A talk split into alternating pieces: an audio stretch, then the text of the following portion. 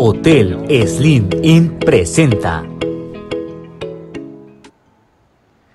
¿Qué onda amigos? ¿Cómo están? Mi nombre es Luis Torres y sean bienvenidos a un podcast más, otro episodio donde vamos a escuchar a una persona disruptiva, un gran amigo que conozco aproximadamente mm, tres años, tres, cuatro años.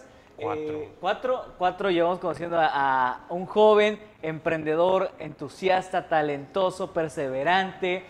Es una de las personas que si ustedes lo llegaran a conocer o ahora que lo van a escuchar, se van a convencer de que es un comprometido y un amante del cuidado del medio ambiente e incluso van a poder aprender mucho sobre él, sobre cómo se cuida del medio ambiente de una manera interesante. Quiero darle la bienvenida a este podcast a un joven talentoso, es Premio Estatal de la Juventud 2021, 20, Premio Estatal de Ecología eh, 2021. Eh, tiene una empresa llamada Praxton o Consorcio Praxton SADCB. Trae una historia impresionante del cómo ha logrado lo que hoy en día ha hecho. También de igual forma es catedrático de una universidad aquí en el municipio, no, en el municipio de Comalcalco. Cárdenas. Cárdenas, no es Comalcalco. Cárdenas. Producción, actualícenme el dato ahí. Bueno, bienvenido, chico Praxton, joven Praxton. Gracias. por invitarme. Oye, esto es algo que ya habíamos platicado. No, no habíamos grabado podcast antes, ¿verdad? No. Y es algo que habíamos venido platicando de cuándo vamos a grabar, cuándo vamos a grabar. O no se nos daba, o los dos teníamos cosas que hacer, o la producción no estaba lista. Muchos obstáculos para poder llevar a cabo este podcast. Y por ahí he estado escuchando eh, algunos que ya grabaste, ¿verdad? Creo que tienes uno reciente de hace poco de... ¿Cómo se llama el, El podcast? año pasado. ¿Es del año pasado? Sí, del charlatán. El charlatán. Está muy bueno, ¿eh? Me, me- me eché el podcast completito y está muy interesante. Por ahí ya rescatamos alguna información de, de lo que comentabas ahí de tu historia. Y, brother, la neta traes una historia de vida muy chingona. Ah, yo cuando la escuché, la neta me ha gustado mucho. Hay incluso datos que tú no sabías que me habías contado, pero yo ya los tengo aquí. Ok. Y amigo, miedo. ¿cómo estás? Porque vienes de trabajar, ¿verdad? Pues sí, larga jornada de trabajo el día de hoy. Pues afortunada, desafortunadamente es época decembrina, fin de año y pues hay que concluir todo, trámites, permisos, entonces nosotros nos encargamos de eso. Pues no tanto eso, sino permisos ambientales, licencias, que luego las empresas deben de cumplir y también se preparan para el próximo año cumplir con todas estas.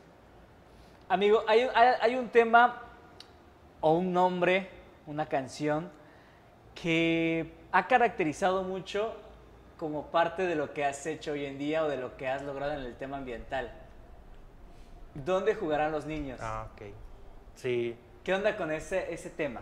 Ah, pues anteriormente mm, la cantaba o la, la, este, la escuchaba con el sentido común de que pues soy ingeniero ambiental y pues la importancia del medio ambiente.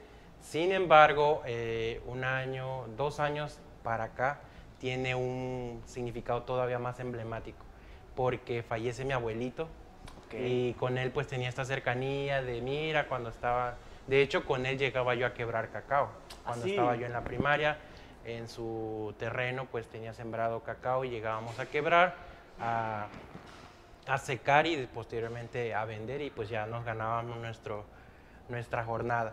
Entonces pues de cierta forma, donde jugarán los niños pues ya se vuelve parte este, personal o parte característica de mí, no solamente pues diciendo el planeta está cambiando, sino lo que mi abuelo vivió yo ya no lo estoy pudiendo vivir, sino que entonces es ahí donde todavía mi compromiso con el medio ambiente, con el presente, con la juventud, con los niños, con los adolescentes, pues crece todavía mucho más.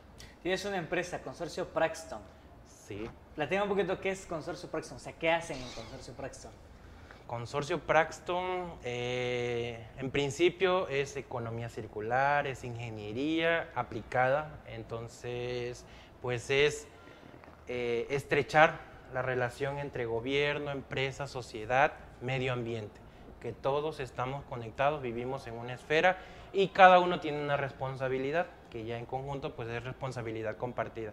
nosotros como ingenieros ambientales y multidisciplinarios, porque no solamente vemos ambientales, hay psicólogos, hay diseñadores gráficos, hay mercadólogos, hay de diferentes carreras, electricistas. Entonces, eh, conjugo todo esto, talento tabasqueño, juventud tabasqueña. Todos son jóvenes. Porque, este, pues yo digo, los jóvenes podemos hacer algo. Muchos se van porque, pues, acostum desafortunadamente la universidad nos enseña a ser empleados, no empleadores, no buscar nuestros propios este, ingresos.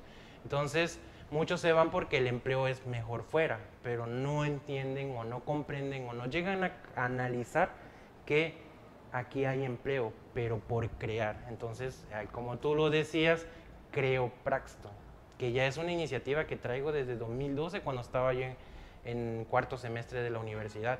Ahí estaba yo picando piedra, investigando qué era el SAT. En 2014 ¿Dónde me la universidad? Universidad Juárez Autónoma de Tabasco. Te juro que pensé que eras de otra universidad por ahí de los Garrobos y todo eso. No, sé por qué tuve la noción. Soy Juchimán, orgullosamente. ¿En qué año saliste, te graduaste? 2015. 2015, entraste en 2010. 10, a la Cuatro años y medio. ¿Qué edad tienes? Yo tengo 30. Dentro de menos de un mes, 31. No es cierto. Sí. Tu infancia, brother. Cuéntame sobre tu infancia. Digo, ¿desde niño siempre te gustó el tema del cuidado del medio ambiente? Ah, sí. Eh, quizás no me involucraba en actividades como reforestar, sembrar hay por ahí algún detallito en mí que me gusta promover la reforestación, sin embargo, no tengo buena mano para la reforestación. Este, si yo siembro, este, es muy difícil que, que siembre, por eso yo las protejo, porque como yo no las puedo sembrar, entonces tengo que cuidar lo que yo no puedo sembrar. y eh, al contrario, pues apoyo o, o, estimulo a que otros lo hagan, porque realmente a mí me cuesta mucho, mucho sembrar. Entonces, este, de niño no estaba tan involucrado en esto pero en el emprendimiento sí. Siempre me ha gustado tener mis propios ingresos. Que justamente ese tema iba también de niño. ¿Qué este onda con el tema emprendedor? Eh, bueno, de niño eh, ya tenía yo esta idea de las libretas, de las agendas, de todo esto, pero en, de niño... ¿De niño qué edad más o menos? Te estoy hablando quizás como de 8... ¿Cuarto de primaria, más o menos? Eh, no, segundo, tercero. Ah, ok, desde bien chiquito. Sí, sí, sí, sí, te digo, desde que supe vender bolis y saber que yo podía tener mi propio dinero, entonces ahí es donde, donde nace esto de, de, emprender. Entonces en la, en la, perdón, en, la primaria yo hacía mis propias libretitas. Cortaba hojas de papel, las cortaba en pedazos muy chicos, las pegaba por un borde y ya una vez que tenía un buen tanto pegadas de hojas, pues ya les hacía una pasta de cartulina y les ponía, en aquel entonces eran muy famosos los álbumes, que si de caricaturas, que si de animales, que si de luchadores. ¿Tenías entonces, un personaje o caricatura favorita para personalizar tus, libretitas? Eh, pues te digo, en aquel entonces era muy famoso eso, habían álbumes de todo, fútbol, básquetbol, caricaturas, te digo, de muchas cosas, entonces podía yo variar y tener modelos distintos de, muñecas, de gatitos, de esto, del otro, además de que pues también cortaba revistas y ya le pegaba y le hacía su collage a las, a las libretitas y las vendía. ¿Las vendías? Sí, obviamente. Te digo, te miento, pero no, creo que pasen de los 10 pesos. ¿Y si te las compraban? Sí, obviamente que sí. ¿Cuántas hacías más o menos? Ya ese dato no lo tengo, pero sí hacía yo varias. Lo primero que, de llegas... Hecho, mi mamá me regañaba, me llamaba la atención porque me decía que no tenía la necesidad de andar vendiendo, sin embargo, pues te digo, a mí siempre me ha gustado ser pilar. Como soy el mayor, mi mamá siempre me, me inculcó eso, eres el pilar principal de, la, de tus hermanos y pues tienes que... ¿Cuántos hermanos tienes, amigo? Tengo dos. ¿Dos hermanas, hermanos? ¿qué? Dos, un hermano y una hermana. ¿Más grandes o más chicos? Más chicos, te digo que soy el mayor. Oye, ¿Ellos a qué se dedican actualmente? Mi hermano es ingeniero en eléctrica y electrónica, es director de operaciones en PISA, él trabaja en Guadalajara. Y mi hermana es auxiliar contable en una barrotera de Cárdenas. ¡Qué padre! ¿A qué edad empiezas con esta frase de yo no quiero ser empleado? Ah, fíjate, interesante. O sea, porque desde niño vienes haciendo eso y cuando te das cuenta que ser empleado no es lo tuyo. Cuando estaba yo en la Secretaría de Medio Ambiente. Ya habías graduado de la Ya universidad. Estaba yo graduado, me estaba yo por titular porque estaba yo haciendo tesis, pero en la tesis como no era financiada, no era becada, el proyecto era mío, yo podía disponer del tiempo que quisiera, me llevé un año, dos meses haciendo tesis. O sea, ese fue el tiempo en el que te- me, me gradué y me titulé. Entonces, pero realmente en la tesis me llevé como cuatro meses a lo mucho.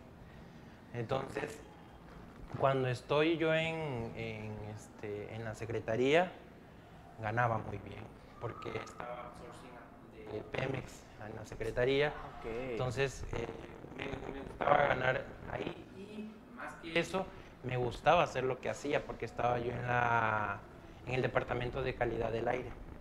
De hecho, yo este, por ahí hice un, un modelo, un sistema de, de- de facilitar el manejo de datos atmosféricos. Ya se descargan de, de los equipos y ya se meten a ese programa y automáticamente les dan el boletín de la calidad del aire Ah, de padrísimo. aquí de la zona metropolitana. ¿Qué tal de está nuestra calidad de aire? Ya ahorita en estas fechas ya tiende a ser regular, Ay, ¿Se puede nivelar? a mala. ¿ah? ¿Se puede nivelar? Se nivela a finales de enero, cuando ya acaba la pirotecnia, acaba Mm. la, el, el- ¿cómo se llama? La humedad relativa Ok. se empieza a regular otra vez.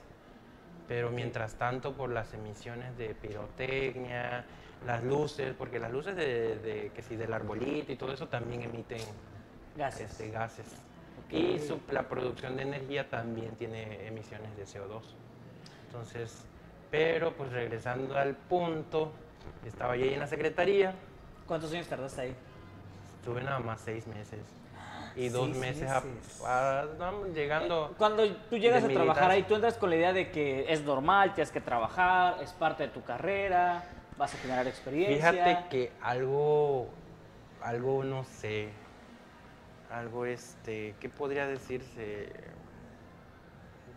Que me marca mucho es que yo no busco el trabajo, el trabajo es como me busca a mí. Ah, sí. Porque todos los trabajos que he tenido es porque llegan a mi puerta, hasta el de la Oye, qué universidad. padre, ¿no?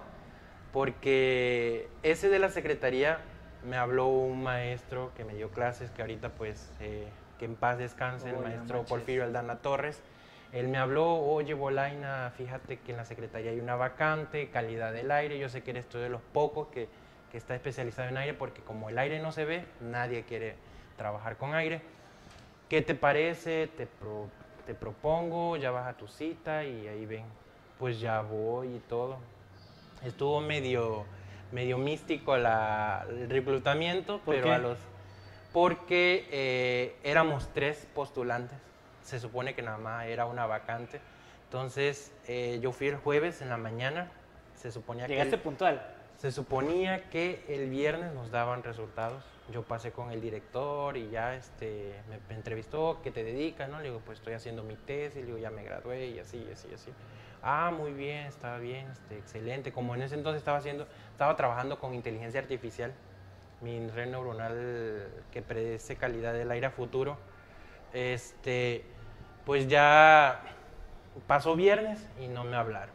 Yo dije, pues ni modo, ya no es para mí ya han de haber llamado a algunos de los otros dos muchachos y, y pues- porque yo era el más chico y los otros ya estaban Ah, titulados ok. y tenían cédula entonces yo dije ay no me van a hablar a mí ya pues ya total ni lo busqué pero sucede que el sábado en la mañana me habla el director oye soy el ingeniero este fíjate que vimos tu, tu, tu currículum, evaluamos tu, tu, este, tu, ¿cómo se llama? Tu, tu trayectoria y queremos darte la, la vacante a ti. Y yo, "Ah, pues qué bien. ¿Y cuando me presento? Pues ya el, el lunes y ya me presenté. Y empecé a trabajar viajando por la- algunos municipios en, el, en la red de monitoreo atmosférico de partículas PM10 y eh, me encantó ese trabajo. Te digo, dos meses más estuve militando ahí para poder quedarme, pero ahí es donde yo dije, no, ¿para qué voy a estar aquí? Porque tanto estaba en mi empresa como estaba con las libretas. existía Praxton. Sí, obviamente. Hacía yo libretas, hacía yo cuadernos, hacía yo calendarios y todo ahí iba en el diseño Praxton, Praxton caminando. Entonces yo dije, me va a costar trabajo, pero yo mejor voy por esta parte. Este, siento yo que hay mucha necesidad de trabajo ambiental en el estado, hay mucha oportunidad. De hecho, dato interesante, en aquel entonces, 2014, 2015, Tabasco ocupaba de los últimos lugares en competitividad. De acuerdo al Instituto Mexicano para la Competitividad, el INCO, ocupábamos 28, 29 el ranking. Si ustedes revisan el ranking ahora, ya estamos eh, pegados a los 20, rebasando ya a otros estados que, que están más abajo. De hecho, Villahermosa está entre las ciudades de, mayor, de, más de 500 mil habitantes y menos de un millón de habitantes este, dentro del top 10. de- Ah, mira. Con mayor competitividad. ¿Qué significa esto? Que este, pues que se juegan. Hay juego de, de este, de, pues de talentos en el emprendimiento, en, el- en la iniciativa y, y- y hay oferta de trabajo. Ha crecido mucho. Pues no, no le doy tanto la, la, la, este, la, la, ¿cómo se llama? La, El mérito. el, sí, el, el reconocimiento a la refinería, sino más al, al sistema de, de emprendimiento que sea, tú conoces la red de emprendedores aquí en el, Claro. en el estado, nos conocemos entre nosotros y poco a poco pues han surgido más y es de- debido a la motivación que damos. Justamente. A así. que, ok, te vas a aventar de emprendedor, no es, no es fácil. Te vas a caer una y mil veces, pero una y mil un veces te tienes que levantar. Una y mil un veces te tienes que levantar. Amigo, ahorita que comentas justamente ese tema de emprendimiento, yo quiero volver a esa parte de el joven Braxton cuando vendía las libretitas en la primaria, eh, tu mamá te regañaba porque no, no tenías necesidad de hacerlo. Eh, ¿Qué argumentabas con tu madre cuando te decía ese tipo de cosas? Pues que me gustaba. O sea, sí, que me cual, ¿sabes qué me gustaba gusta, y, mamá? y si ellos se podían ahorrar en algo en que yo pudiera pagar de mis estudios, pues adelante, por mí bien. Te, me te- gustaba eso. te considerabas responsable ya desde muy chico. Sí. Sí, eh, pues afortunadamente, desafortunadamente, quién sabe cómo, cómo se, se tome, pues mi papá al ser el más grande siempre me, me- me ponía pues Por encima de- alcances Ah, ok. a, a tener. Por eso primaria, secundaria, preparatoria, universidad, siempre estaba yo en cuadro de honor. Ah, también fuiste un alumno destacado. Sí. Oye, Representaba a las escuelas en las olimpiadas, en concursos. secundaria. Secundaria. ¿Cómo ves la secundaria? Otro emprendimiento diferente. ¿Qué emprendiste en secundaria? En secundaria, este, como entra esta parte de la rebeldía y todo, y el cambio de hormonas, la pubertad. Ese es un tema muy importante que...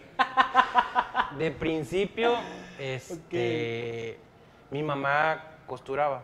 Mi mamá este, tenía su máquina de coser. Bueno, de hecho ahora fue, eh, la heredé yo, yo soy el que la sigue usando. Y que sabes costurar. Vi por ahí que Sí. hiciste unas mochilitas para un Eh, evento del Día del Papalote, ¿no? Eh, ah, bueno, sí, Sí. también. Pero bueno, ese, Es otra es de historia. Eh, sí, cuando estaba yo en la secundaria hacía yo mochilas. ¿Mochilas? Mochilas. Mochilas. Eh, bien sea de pantalones y faldas de mezclilla usados, ya que ya no servían, o bien compraba yo telas, gamuza, mezclilla, este, para hacer yo las mochilas y venderlas. Oye, y de repente tus compañeritos no te burlaban porque en la secundaria existe este Ah, tema de, de las sí, burlas y pero- todo eso. No le hacía caso yo. Yo le hacía caso a esto. ¿Qué es lo que más comúnmente te decían? Y luego tú cómo Pero no, fíjate eso? que no, no, no había esa recriminación hacia mí, de que, ay, que te va, eres amanerado, no, Ajá.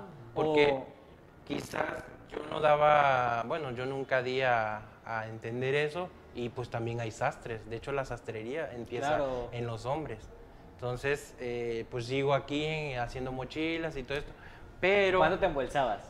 ah, ¿Cuánto te, te llevabas de ganancia? sí era buena, si por cada mochila cobraba lo mínimo 250 pesos, Sí, les compraban. Sí. ¿Qué secundaria estudiaste? Técnica. ¿Técnica Yo estoy Técnica 10. 10 en Cárdenas. Cárdenas. Todos mis estudios, a excepción de la universidad, son en Cárdenas. Todos. ¿Cuánto tiempo duraste ya vendiendo las mochilas ahí en, en la secundaria? Eso quizás fue como ocho meses nada más. mm, Fue esporádico. De ahí me pasé a otro negocio que es al de donde tú quieres llegar. Am, después de eso, pues ya cambió todo. ya acordé cuál. Entro a otro, a- entro a trabajar. Entro Ah, no, no, a trabajar. ver, a ver, a ver. Antes de saltearnos a la parte de trabajar, En la secundaria tenías un negocio Por muy, pero muy eso- remunerado. Pero tiene que ver con irte a trabajar. Sí, obviamente. Cuando entro a trabajar, este, entro con mi familia Ok. en el mercado. Entonces mi familia en aquel entonces tenía dos puestos. Un puesto de cochinita pibil que Ay, tienen que visitar. Ay, es el mejor todavía. de Cárdenas, sí. Danos la dirección, tenemos que ir. tortas Sheva. Tienen que ir. Este, interior del mercado 27 de febrero. Ahí los van a encontrar. Pregunten y ahí llegan. Perfecto. Tacos y tortas Sheva. Sheva, va. Y tenían un puesto de revista. En ese entonces a veces me mandaban a la taquería, a veces al puesto de revista, pero estando en el puesto de revista, mis compañeros de clase se enteraron. Oye, Bolaina, y tú, tú vendes libre, este, Revistas. vendes revistas, ¿por qué no nos traes? Ya te Estabas en pagamos". segundo. No, ya estaba en tercero. Ah, ya estabas en tercero. Sí, ya- Sí, ya es estaba la parte de la quesera y acá. Entonces, este, pues estaba yo en, la- en, el, en el puesto y ya me decían, no, Bolaina, tráenos revistas, tráenos para que nosotros... Entonces, pues les llevaba yo que si el fútbol total, por ti, notas para ti, veintitantos, de 15 a 20, este, aquí va Key, ¿cuáles otras? Habían unas de carros, habían, les llevaba yo de varias, me decían el nombre y ya ellos se la... Y si no las teníamos ahí, la pedíamos para que llegara ahí. Entonces, estando ya inmerso en el mercado, pues este, ya me empiezan a, a llamar acá más personal, oye, Bolaina, de esa no venden por ahí de las triple X. Ah, sí. Sí, sí vende, sí vendemos Pornografía. Entonces, Que eran, bueno, es que no sé si denominarlas así porque eran revistas y supongo que era el de H para hombres. No, eran revistas Ah, sí, tal pornográficas, cual. O sea, H para hombres y Men's Health y, ay, no me recuerdo cómo se llaman las otras. Este, esas entraban dentro del compendio acá de, de, por así decirlo, decentes. Porque también esas de notas para ti y todo eso también Ah, traía claro. su- sus, este, pues sus jaladas de... Literalmente. Sí. Entonces, este, pues ya me empezaron a pedir de esas. ¿Qué- qué que las pagamos ¿Qué- al doble, triple. Y yo, Dijiste que, no al este- principio. que este, sí, al principio sí. Pero como la oferta crecía, la demanda también, pues dije, va. Y empezaste a Y vender. de primero pues las agarraba sin permiso. Ya nada más este, pues dejaba yo el dinero, se vendieron tantas y, y yo dejaba la parte que correspondía ahí. Pero después me cacharon, me cachó el empleado y ya me dijo, oye, fíjate que, que hace Pero ¿cómo, cómo era ese, esa escena de agarrarlas, No. dejarlas, meterlas en tu mochila? ¿Cuántas revistas pornográficas te llevabas más o menos a la escuela? Pues primero eran dos. ¿Cuántas te encargaban mayormente? La demanda crecía ya. ¿Cuánto era tu demanda? Lo máximo que llegué a llevar fueron 10 10 revistas. Y eso te estoy hablando de dos, tres ¿No días a la revisaban la semana. mochila en la secundaria? Sí, sí, pero es que era Bolaina. Bolaina no hace nada. Eras Pero flojo, sí, e- eras mm, rebelde. O sea, no, o sea, Bolaina es del cuadro de honor. Bolaina, ¿cómo va a andar haciendo esas Ah, cosas? ok, era difícil de creer que José Alberto Sí. Bolainas trajera revistas Sí, pero el, el negocio se vino abajo cuando doña Marta se enteró y ahí acabó. ¿Cómo te Mi las mamá encontró? se enteró. ¿Cómo te las encontró? Porque las guardaba en mis cajones. ¿Y qué pensó que eras tú que las veías? Sí. Y como Oye. había cada cosa que me pedía, ya me empezó a decir de cómo vas a andar viendo esas cosas. No, fue un, un, este, una escena que recuerdo bastante, pero pues ya no se quedó más que un ¿Qué, qué dijiste? ¿Pero cómo te defendías? ¿Qué, qué Pues que era negocio, ¿Y que yo te- no te las creyó? veía y ya me decía, ¿hasta crees que no te voy a creer, que te voy a creer que no las ves? Le digo, no, le digo, no. ¿Habló Pero tu como- papá? Ah, no, ¿Habló mi tu papá? No, No. era mi mamá nada. No te echó la típica charla, hijo, protesta. Ah, sí, obviamente, sí, claro. Todo eso conllevó a allá decir, no, pues, está- ¿Te incomodó? Pues como todos, No sé, a mí la primera vez que me hablaron de eso no me incomodó. Solo porque ya sabías. No sabía. Ahorita la juventud ya, ya viene con todo, porque ¿cuántos años te llevo? Como 6, 7 años. ¿Cuántos, de, cuán- ¿Cuántos me veo? Entonces ya tenía como 24. ¿Qué pasó? Menos, 22. 20. 24, 23. Oye, Ahí está, 7 años. ¿cuánto, cuánto le sacabas? ¿Cuánto estaba el Pues precio, el precio promedio de una revista? 10 pesos. ¿Y tú les dabas en? 30 pesos. A ¿sabes? la onda, le triplicaba, le duplicabas el Es que lo precio. pedían. Yo les decía, es un riesgo traerlas. Que el prefecto, la prefecta, me agarren con eso es expulsión. Y o sea, y la deshonra para mi familia. Fuiste expulsado por haber Oye, vendido tu, esas tu- revistas. tu mami era religiosa, era católica, Sí. ¿Qué, qué religión profesaba? Catolicismo. De repente sí te mencionó algo referente a eso cuando encontró o incluyó el tema religioso en el argumento o en tu llamada de No. atención. No, todo era en la moral. En la moral de que eso no le hace bien a la mente y luego vas a querer otra cosa y así. Tienes que estar todo con prudencia. Ok, pasas esa etapa de la secundaria, la prepa. ¿Qué llegas a vender ahora en la prepa? Ay, la prepa fue complicado. ¿Y qué hiciste? ¿Cómo fue tu vida en la prepa? La prepa la estudié de tarde y yo no quería estudiar. Tú eres más de mañana, ok, y, y evidentemente, bueno, es Cárdenas, no sé qué tan seguro era Cárdenas en la tarde. Lo mismo te dije que no quería estudiar de tarde. ¿Qué fue? ¿Cómo fue? Cuéntame. Pues quedó en la tarde y los seis semestres estuve pidiendo mi cambio a la mañana. Lo conceden ya a mediados de sexto semestre, ¿ya para qué? No te fuiste. No, obviamente no, pues ya dije ya que iba a terminar mi, mi preparatoria. Pero sí era pues, un tanto incómodo para mí, tener que estar viajando de tarde. Era muy incómodo, demasiado. Pero ¿Qué te incomodaba? el horario, ¿Pero por qué? porque yo, mi horario, mi reloj biológico es a las 5 o 6 de la mañana para más de allá no puedo dormir. Me cuesta mucho trabajo. A excepción de que si me desvelo, este, no sé, en una fiesta y me cueste 3, 4 de la mañana, quizás pueda quedarme hasta las 8. Pero más no. No puedo, o sea, eso era lo que a mí me... me- porque habían veces, y ahí es lo, la parte buena, tenía buenos maestros, los de laboratorio, los de procesos industriales, En la prepa ya. en la prepa. ¿Vendiste algo en la prepa? Sí. ¿Qué vendiste? Bueno, ahí va. Eh, en la prepa con este maestro, el maestro Sebastián Pérez Avendaño, un super maestro. Este año se jubiló y la verdad que es un excelente maestro. ¿Cobatap? No, Cebetis, te digo. Colegio de Bachilleres, no, Centro de Bachillerato Tecnológico Industrial de Servicios número 93. Ya ahorita se llama Andrés Sánchez Magallanes. Pero este, sí, el maestro Sebastián Pérez Avendaño, Avendaño le decíamos, o le decimos más bien porque todavía está vivo. Eh, él nos me enseñó mucho lo de procesos. Él me enseñó a hacer jabón, me enseñó a hacer queso, me Ah, enseñó no a hacer manches. este, ¿qué más? Yogures. Entonces, cuando estábamos en la prepa, mi equipo sobresalió en la elaboración de productos. Entonces, agarramos esta ramita del jabón, comprábamos aceite de, aceite de coco aquí en Oleaginosa y ya lo procesábamos y sacábamos jabón a base de, de aceite de coco, lo vendíamos. Entonces, llegamos incluso hasta la feria de ahí de Cárdenas a tener nuestro stand ahí con ¿A el, con el ¿Y con haciendo. Braxton? No. Todavía. Todavía no. Ahí todavía era este. Era José Alberto. De hecho, me acuerdo que le habíamos puesto al jabón Jabo Doyer. Jabo Dodger. Por los nombres de todos nosotros éramos cuatro. Janet, Gerardo, Jorge y yo. ¿Te sigues hablando con ellos? Sí. Sí, sí. me- De No. hecho, a Gerardo lo acabo de saludar hace unos días. Ok, no, no los involucraste en Braxton. Eh, quise, pero eh, yo he entendido en esta vida que cada uno tiene sus objetivos y sus prioridades. Claro. Entonces tampoco tengo que decir, no, pues métete acá y acá, acá. Yo los invito, que conozcan, que experimenten, vayan sobre la marcha.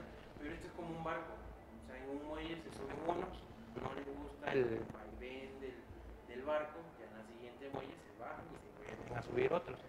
Reconozco a los que se han mantenido conmigo izando velas y todo, que, que es de, o sea, porque esto ha sido Difícil. muy, sí, difícil, pero más complicado. Complicado, sí, pero ahí vamos, vamos, vamos. Amigo, ¿cómo fue la vida con tus papás? ¿Cómo? ¿Cómo- ¿A qué, ¿A qué edad te sales de tu casa? Eh, tu, tu infancia, adolescencia, ¿cómo fue con ellos? Yo no me he salido de mi casa. Bueno, yo sigo ahí donde, ¿No llegaste a pensar en independizarte? sí, ¿A qué edad llegas a ese punto?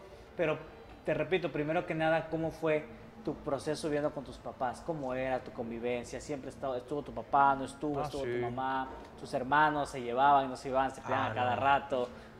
No, con... yo era muy perro. ¿Cómo, cómo que muy perro? Muy, muy egoísta, Ah, ok. sangrón, mamo- ah, o sea, como yo era emprendedor, yo todo podía, todo, todo. Quien estuviera debajo de mí el cuadro de honor no sirvió para nada.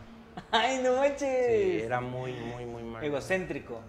No, era ególatra, era soberbio, era una persona...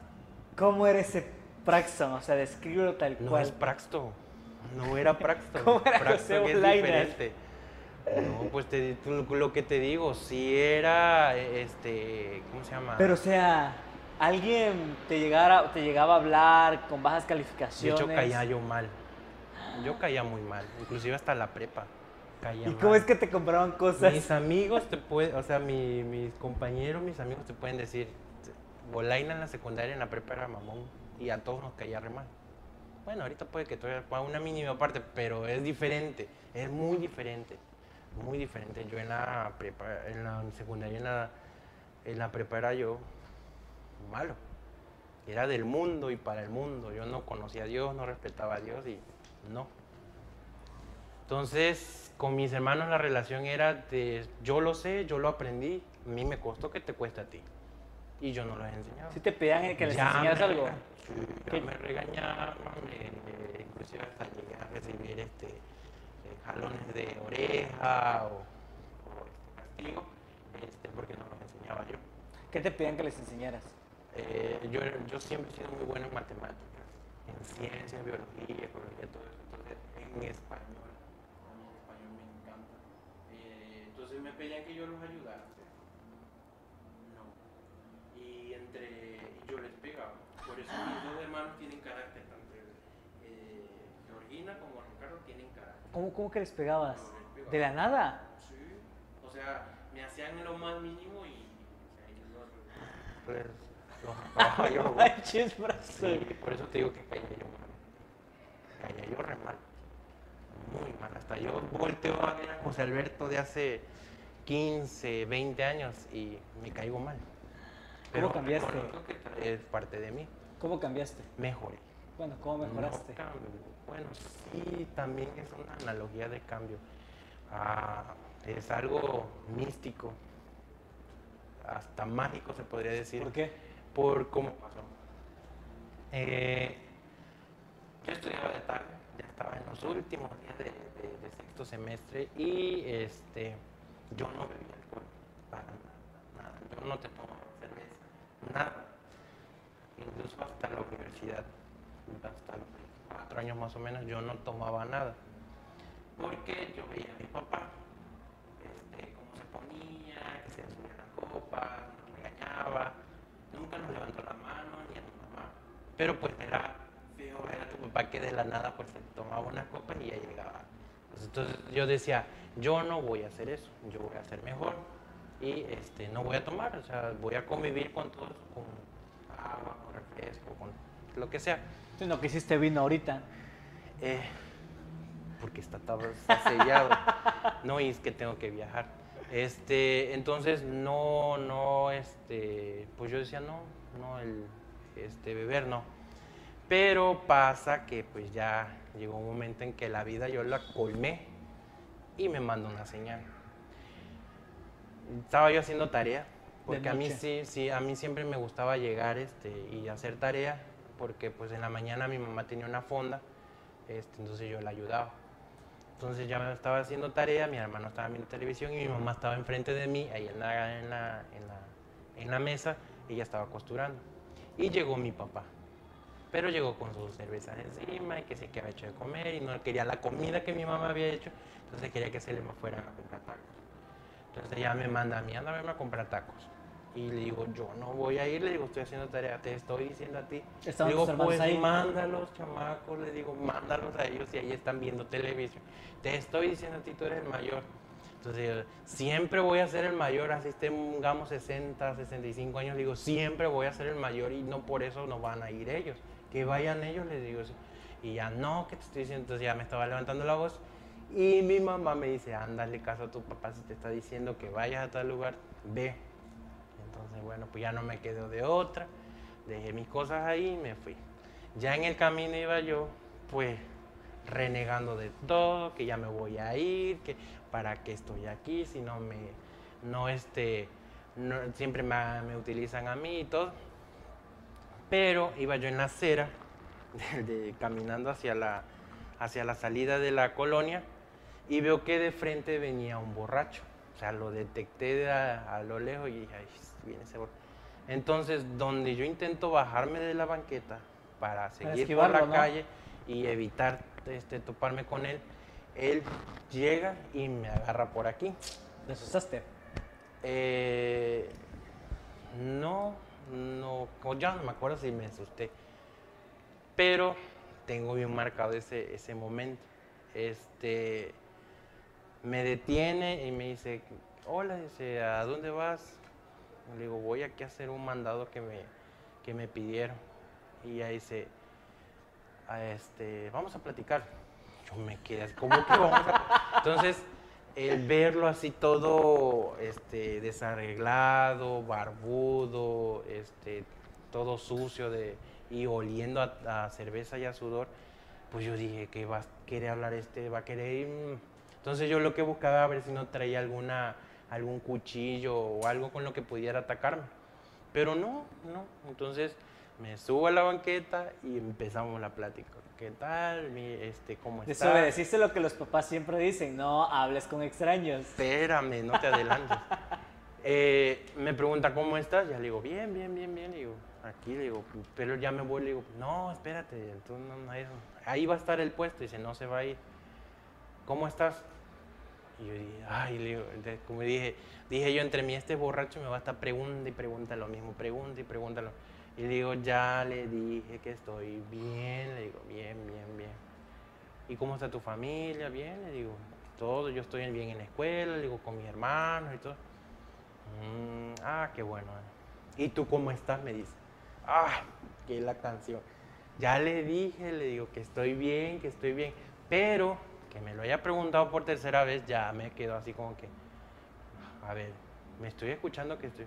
Y donde me quedé pensando, me dice, y, y- y siento todo eso, tú no estás bien.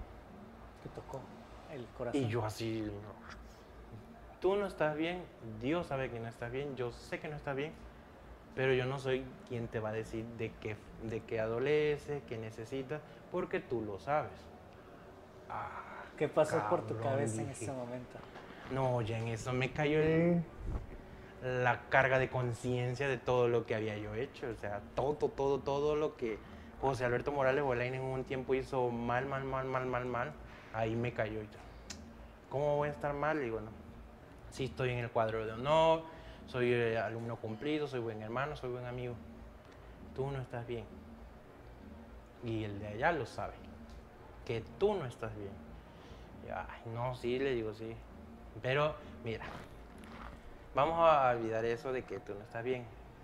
Tú, este, todavía estás en tiempo para, para aceptar que estás mal, pedir perdón y pues ser perdonado.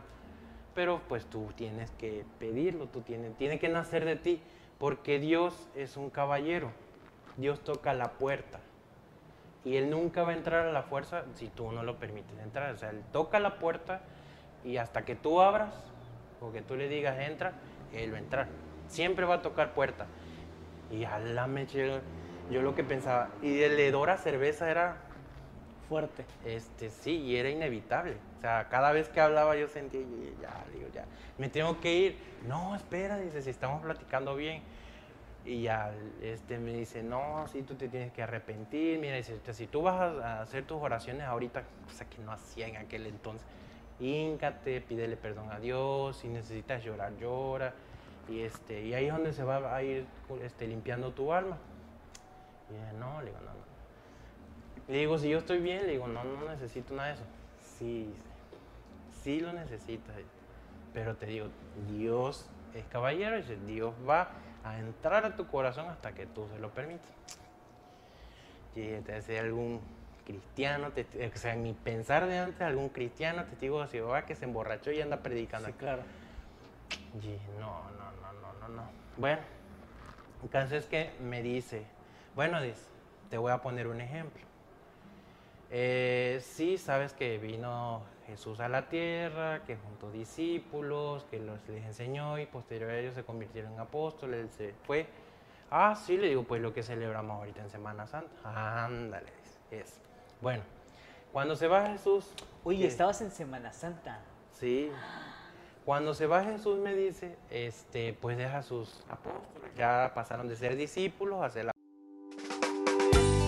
la ¿La gasolina está por las nubes y tu unidad gasta demasiado? ¿Tu carro es tu fuente de trabajo y cada vez es más difícil obtener ganancias? Convierte el motor de gasolina a gas natural vehicular. Ahorra más del 40% en combustible. Al convertir tu unidad a gas natural, te regalamos 5 mil pesos en recargas. Sí, escuchaste bien, 5 mil pesos en recargas. Consulta términos y condiciones en www.consustenta.com. Fácil, rápido y económico. Y pues a predicar y predicar y predicar. Pero hubo un hombre en, el- en ese, en tiempo que los perseguía.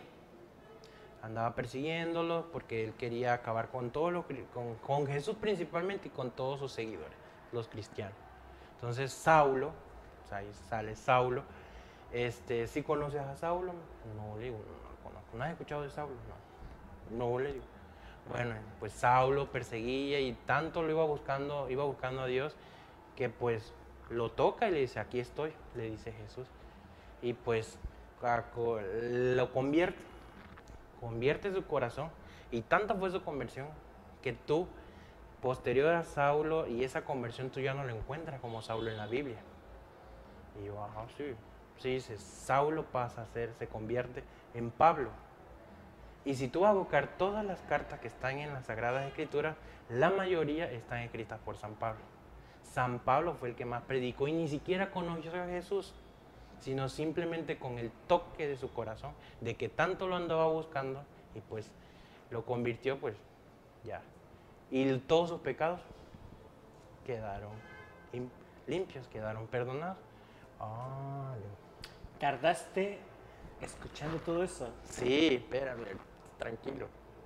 Eh, ya este, digo, sí, ah, digo, eso no lo sabía. Bueno, pues así, imagínate esa conversión. El Señor tiene una gran misión para ti, pero no va a actuar en esa persona. Tú tienes que convertirte para que Él pueda hacer su gran misión en ti. Eso me lo, casi, casi me lo susurra en el oído. Y yo dije, "Cu- o sea, aléjese de ello. No, le digo, ¿cómo? Le digo, usted no, usted no está bien. No, este, no, ni sabe lo que está diciendo. ¿Cómo no? Dice, yo sé lo que te estoy diciendo.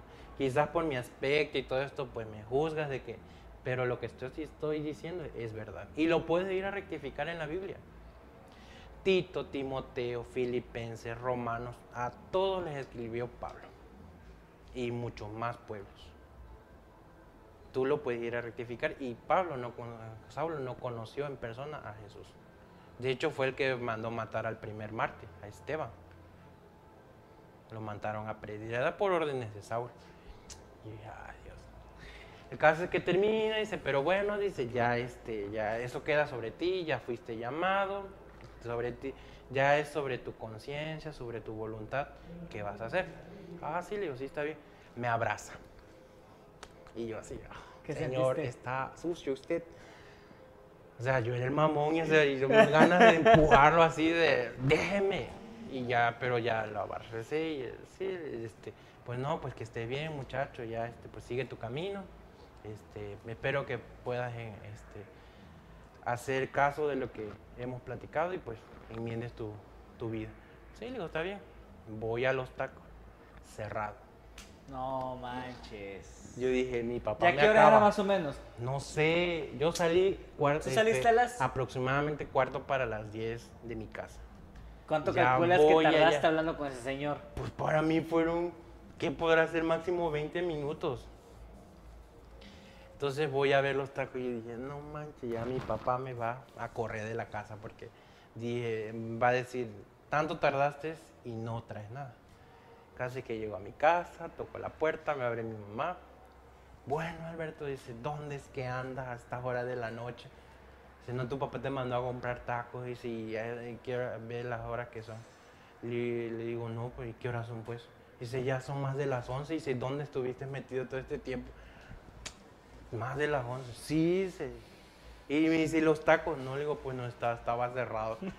Dice, ¿y dónde estuviste? Pues ya le dije, no, pues que estuve con un ho- hombre ahí. No te hemos dicho una y miles de veces que no hables con desconocidos. Que si ves que te... este, pues si es que le digo, yo quise bajarme, pero don ese me agarró, le digo. O sea, me, me interceptó. Yo no sé cómo caminó rapidito y, y me interceptó. Y pues ahí estuve hablando con él.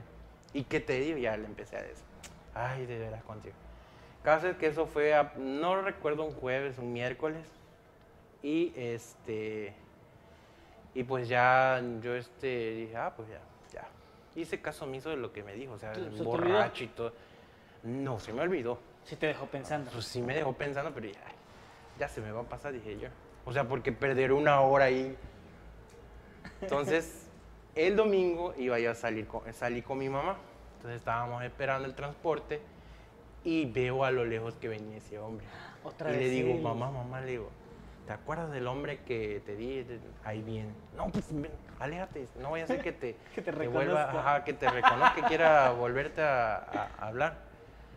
Y el caso es que se acerca a nosotros y me habla a mí. Ya bien vestido, Sí, arreglado. exactamente. Ya no era ese borracho. Un hombre perfumado, cercadito, su camisa manga larga, limpio de la cara, bien peinado. Y ya me... Y así lo reconociste. Sí, pues es que yo, yo reconozco, no sé, yo reconozco los ojos de estas personas. Entonces, este, pues lo vi y ya, ¿qué tal? Hola, Alberto, me dice. ¿Cómo su estás? Le digo, bien, bien, bien, bien, bien. Ah, qué bueno. ¿Y qué, qué, qué pensaste, qué hiciste con lo que platicamos el otro día? ¿Tu mamá escuchaba? Le digo, no, porque me llamó, te digo. Eh, le digo, pues nada. Mm, ah, bueno, pues está- le, me dice, está bien. Dice, pues ya, ya es, yo ya acabé mi misión. Y todo. Lo que pasa es que ya una segunda vez yo dije, no, ya esto tiene algo que ver. Ahí te convenciste. Entonces, este, fui a confesarme. Le platiqué al padre lo que me había pasado. Ya me dijo, no, hijo, y que entonces qué cosa, debes de, este, de acercarte a la iglesia. Y todo. Bueno, entré, eh, bueno, ya este, voy a la dirección, con, bueno, a audiencia con un padre. Ya ese padre me invita al seminario, pero le digo que no, que yo quiero estudiar mi carrera. Y, y ya este, A eso iba. ¿Querías o ibas a ser sacerdote? sí. Pero ya que terminé mi carrera. ¿Cómo fue esa invitación? ¿Cómo Ya fue eso? Porque, porque sí fuiste al, Seminario. al seminario, claro. Sí, estuve en el seminario. Estuve ¿Cómo lo tomaron tus papás? ¿Cuál? Ah, bueno. Este, no, ahí fue en la dirección, pues me invitaron, ya me dijo el padre que ese había sido nuestro Señor Jesucristo, personado en la persona que más detesto, que son los borrachos. Y. Y eso, pues, eso es una experiencia que debes de guardar en tu corazón y pues de aquí, pues, tomar este, pues tomar cartas en el asunto y ver de qué forma pues, te puedes mejorar como, como persona. Ya de ahí me integré a la catequesis, la catequesis me dio esta parte de aprender lengua de señas porque pues llegaban las personas a catequesis. ¿Sabes lengua de me- señas? Y no me gustaba que los sordos solo vieran y vieran y vieran y no supieran, no supieran qué es. Entonces, eso fue parte de lo que me fue construyendo a mí. Y este y ya después de que terminó la carrera, ya llevaba yo años en catequesis, este, pues ya me vuelven a invitar al seminario. Llegué al seminario, estuve en el seminario dos años en, en discernimiento, luego estuve a- este, apoyando en promoción vo- vocacional, fui con los jesuitas también. Sin embargo, lo mismo que me presenté en, cuando estaba en la Cernapá, es lo mismo que dije en, eh, ya que estaba en discernimiento y decir, porque la vocación la tengo, o sea, está latente. Pero lo que yo le digo a Dios, no me pongas en un lugar en el cual yo tenga que poner todos estos dones que tú me das, empaquetarlos y guardarlos en un baúl y dejarlos ahí. Porque eso yo no quiero. Tú me diste muchísimas cosas como para nada más ir y dejarlas ahí, dedicarme a estudio. No. Entonces fue que dejo el seminario diocesano, la, la, vocación por el seminario diocesano y me oro por la religiosa. Quieres estar al servicio, enseñar y todo. Pero ya estando con los jesuitas me dicen, me aconsejan, vive tu proceso. ¿Qué son los jesuitas, perdón, amigo? Jesuitas, ok. Bueno, para explicarte lo que es jesuita, tengo que explicarte las congregaciones. Ah, Dentro de la Iglesia Católica Ok. hay congregaciones. ok. Está la parte de la, del ministerio que Sí. es la parte administrativa de la iglesia. Vamos a poner que es el gobierno, Ah, ok, ya. como la parte gubernamental de la iglesia, y la parte religiosa, que son como las empresas, cada una tiene un carisma, cada quien tiene una, una espiritualidad. Dentro de estas congregaciones pues están los franciscanos, los ignacianos, que son los mismos jesuitas, los benedictinos, salesianos, dependiendo del Y fundador tú o la formaste parte de una de esas. de los. Ok, ok, Los bueno, jesuitas. continúa, perdón. Entonces, este, los jesuitas son los que están más al servicio de la educación. Los jesuitas se dedican a, a- a enseñar. ¿Cuánto tiempo tardaste en todo eso? En todo es, en todo qué. En todo eso de ser jesuita, pertenecer al servicio de la iglesia. Un año. Servicio de la Sí, iglesia. tu servicio y todo. O sea, todo, todo tu proceso de entre ser o no ser sacerdote, entre prepararte y no, ah, bueno, entre de eso por la quizás parte fueron como cuatro o cinco años.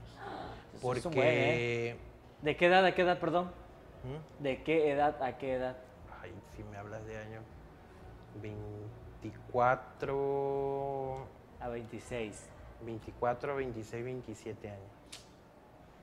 O si no es que un poco menos, es 22, 20. Sí, es 22, 24, más o menos 25. Porque a los 25 pues tengo que despedirme de mi mamá.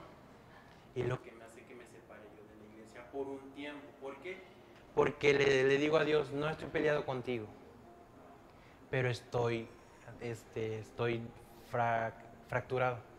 ¿Cómo viviste? Pierdo a mi mamá, los tres días pierdo a mi abuelita y se va una cadena de perder y perder personas. Todos mis abuelos se fueron en menos de un año, mis cuatro abuelos y mi bisabuela. Entonces ya mi descendencia de la parte alta de la copa del árbol ya no está. De ahí pues mi mamá, mi madrina, algunos tíos que con COVID pues se fueron. Este, yo le digo a Dios, sabes que yo así no te sirvo. Yo ahorita mi alma está destruida, mi corazón, mis sentimientos, entonces yo así, frente a un grupo, yo no te sirvo. No, no, no, no estoy para, y te soy sincero, o sea, yo no puedo servirte así, mejor me dedico acá a, a ver este, a poner en práctica mi carrera, ayúdame en esto, fortaléceme y lo... Entonces, 2017, 2018 lo vivo en total duelo. Total duelo me, me dedico. 2018 pues ya empiezo otra vez a retomar Praxton y ya con la iniciativa de constituirla ya como una empresa formal. De ahí me incluyen jóvenes construyendo el futuro, tengo unos- mis primeros este, pues aprendices y se va construyendo Praxton, Praxton. Se constituye el 6 de agosto del Que ahorita, ahorita vamos a 2019. pasar ese tema, amigo. Pero yo quiero saber, eh, porque la pérdida de un familiar, y sobre todo familiares consecutivamente perderlos, o sea, si uno te pega, te imaginas perder cuatro que formaban parte importante de tu vida, eso es aún más doloroso. ¿Cómo llegas a vivir ese proceso de perder a tu madre? Está enferma, eh, ¿qué sucedió?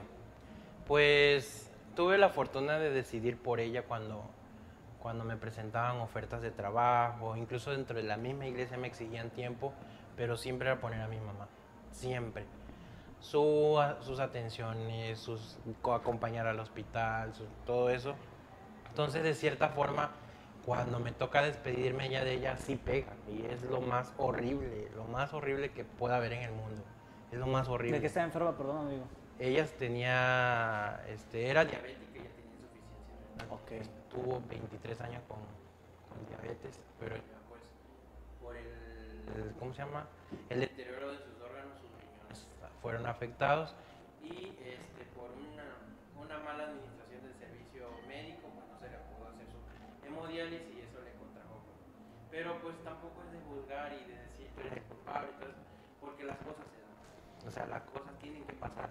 Así muevas una y mil piezas, el objetivo es el mismo. Y que O sea, buscaste, no dudo que buscaste moverlas. Sí, sí, Claro. pero O sea, llega el punto, o sea, alguien estudiado, conociendo a Dios, sabiendo sobre moral, sabe uno hasta dónde es amor y desde dónde es egoísmo. Porque tener una persona viva solamente porque tú no quieres sentir ese dolor de despedirte es egoísmo. La otra persona está sufriendo. Está sufriendo terriblemente. Y quizás ya ni está su alma ahí. Sino por el simple hecho de tenerlo vivo está conectada para tiene que sé, 15, 20 medicamentos al día, pero ya no está. Entonces, por el egoísmo de querer ahí y yo no sufrir ese dolor, es que. Entonces, cuando tú aprendes eso, es cuando dices, y yo le doy mucho la razón a, a Juan Gabriel, es verdad que la costumbre es más fuerte que el amor. Porque cuando la costumbre opaca, es cuando el amor no puede hacer efecto. O sea, el- y al principio horrible, ya no están los buenos días. Mis primeros cumpleaños, mi mamá era la que me iba allá y me, me, me- ¿cómo se llama? Me despertaba con las mañanitas. Y o sea, eso horrible. ¿Cómo fue esa despedida? Falleció en en- en el, en el hospital. ¿Estabas Cuando ahí? llegan mis hermanos, no, era mi hermano y mi, y mi papá los que había- estaban allá. Llegan y dan la noticia. O sea, ¿Dónde estabas tú? Estaba en mi casa con mi hermana. ¿Cómo te avisan? Eh, quizás el momento ¿Cómo que lo recuerdo más este, doloroso para mí es darle la noticia a mi hermana. ¿Por qué? Ese es el momento, porque sí. No sabías cómo hacerlo, cómo lo No hiciste. es que se lo dije, o sea, no podía yo, Tener el tacto. No, no podía yo estarle diciendo, no, que fíjate, las cosas son así. Y fui, estaba durmiendo ella, ella falleció a las 3 de la mañana. Entonces, este, pero sí es algo horrible, sin embargo es necesario, tiene que estar en la vida, o sea, para eso vivimos. Pero ahorita es, todo lo que estoy haciendo es gracias a todo lo que me ayudaron, a lo que me enseñaron, consejos, ayuda, ¿Lloraste, amigo? que si no, todavía, bueno, de hecho todavía está porque cuando ya vives tu duelo y todo, y ya aprendes a vivir con el- la ausencia y el dolor, porque tampoco te tienes que este, encapsular ahí y poner como pretexto de que pues ya no tengo a mi mamá y todo eso. No, al contrario, tiene que ser un impulso para que tú sigas adelante. Su ausencia. Me contabas ahorita de los cumpleaños que sentías, bueno, que era las de las primeras y que ah, nuestras mamás siempre de, de que nos van a despertar con las mañanitas. Eh, ¿Cómo tratabas de sostenerte en esos cumpleaños? ¿Qué, qué era lo- la frase que te decías para no, no sentir esa ausencia? No me decía nada, No sino simplemente gracias mamá y, y ya. O sea, o sea, ponerme yo así a, a llorar y estarme lamentando y sufriendo para que, o sea, si ella me viera cómo sufro, qué, qué, ¿cómo se llama? ¿Qué alegría yo le puedo transmitir a ella? ¿Qué, qué alegría? O sea, ¿qué, qué podría yo dar motivación? Lo que yo aconsejo es, ¿los tienes vivos? Vi- disfrútalos. Y afortunadamente mis abuelos, los papás de, de mi mamá, nos acostumbraron que todos los sábados y domingos en la, en la casa de ellos, que ahorita ya pertenecen a, a un- mis tíos, ahí nos reunimos. Y todos, todos, desde, desde ellos que eran los mayores hasta los tataranietos, todos ahí reunidos. Y hasta la fecha lo seguimos haciendo. ¿Cómo le afectó eso a tu papá? A mi papá, A tu papá. pues era el amor de su vida. ¿Le, ¿Lo escuchaste alguna vez llorar? Eh, ¿Viste cómo se despidió de ella? No, ¿No te tocó? ¿cómo, cómo se despidió de ella? No, nada más vi cuando estaba ahí en, el, en, la, en la caja. ¿Le prometiste algo ¿A quién? a tu mamá cuando la ves ahí? Por ejemplo, yo cuando perdí a mi abuelo, que fue como mi padre, yo le había prometido que me iba a superar, iba a hacer cosas. No sé, muchos hijos. Pues, ¿qué te nietos. digo? Yo se los dije en persona. O sea, yo a mi mamá le dije, aquí en la casa voy a construir la oficina, entonces- y ella lo escuchó, y adelante, hijo, y todo eso. Entonces, por eso digo, es mejor en persona. Ya cuando está Es un, Cuerpo inerte. es un saco de hueso y, y carne, ¿ya para qué? Ahí no está su, su alma. No te va a escuchar, no vas a recibir una retroalimentación, ¿ya para qué? El- lo importante es ahorita en vida. Y ahorita por tecnología estamos incomunicados, no nos decimos nada, nos guardamos. De hecho, eso es algo que todavía estoy trabajando, la, la parte de la comunicación. Este, pero sí, o sea, expresar. ¿Se te complica y- expresarte a través de las redes o cosas así? No, o sea, hay muchas cosas que como emprendedor pues tiene que llevar. Claro. Pero tú para que los demás no sepan que, que estás afectado, pues no lo dices.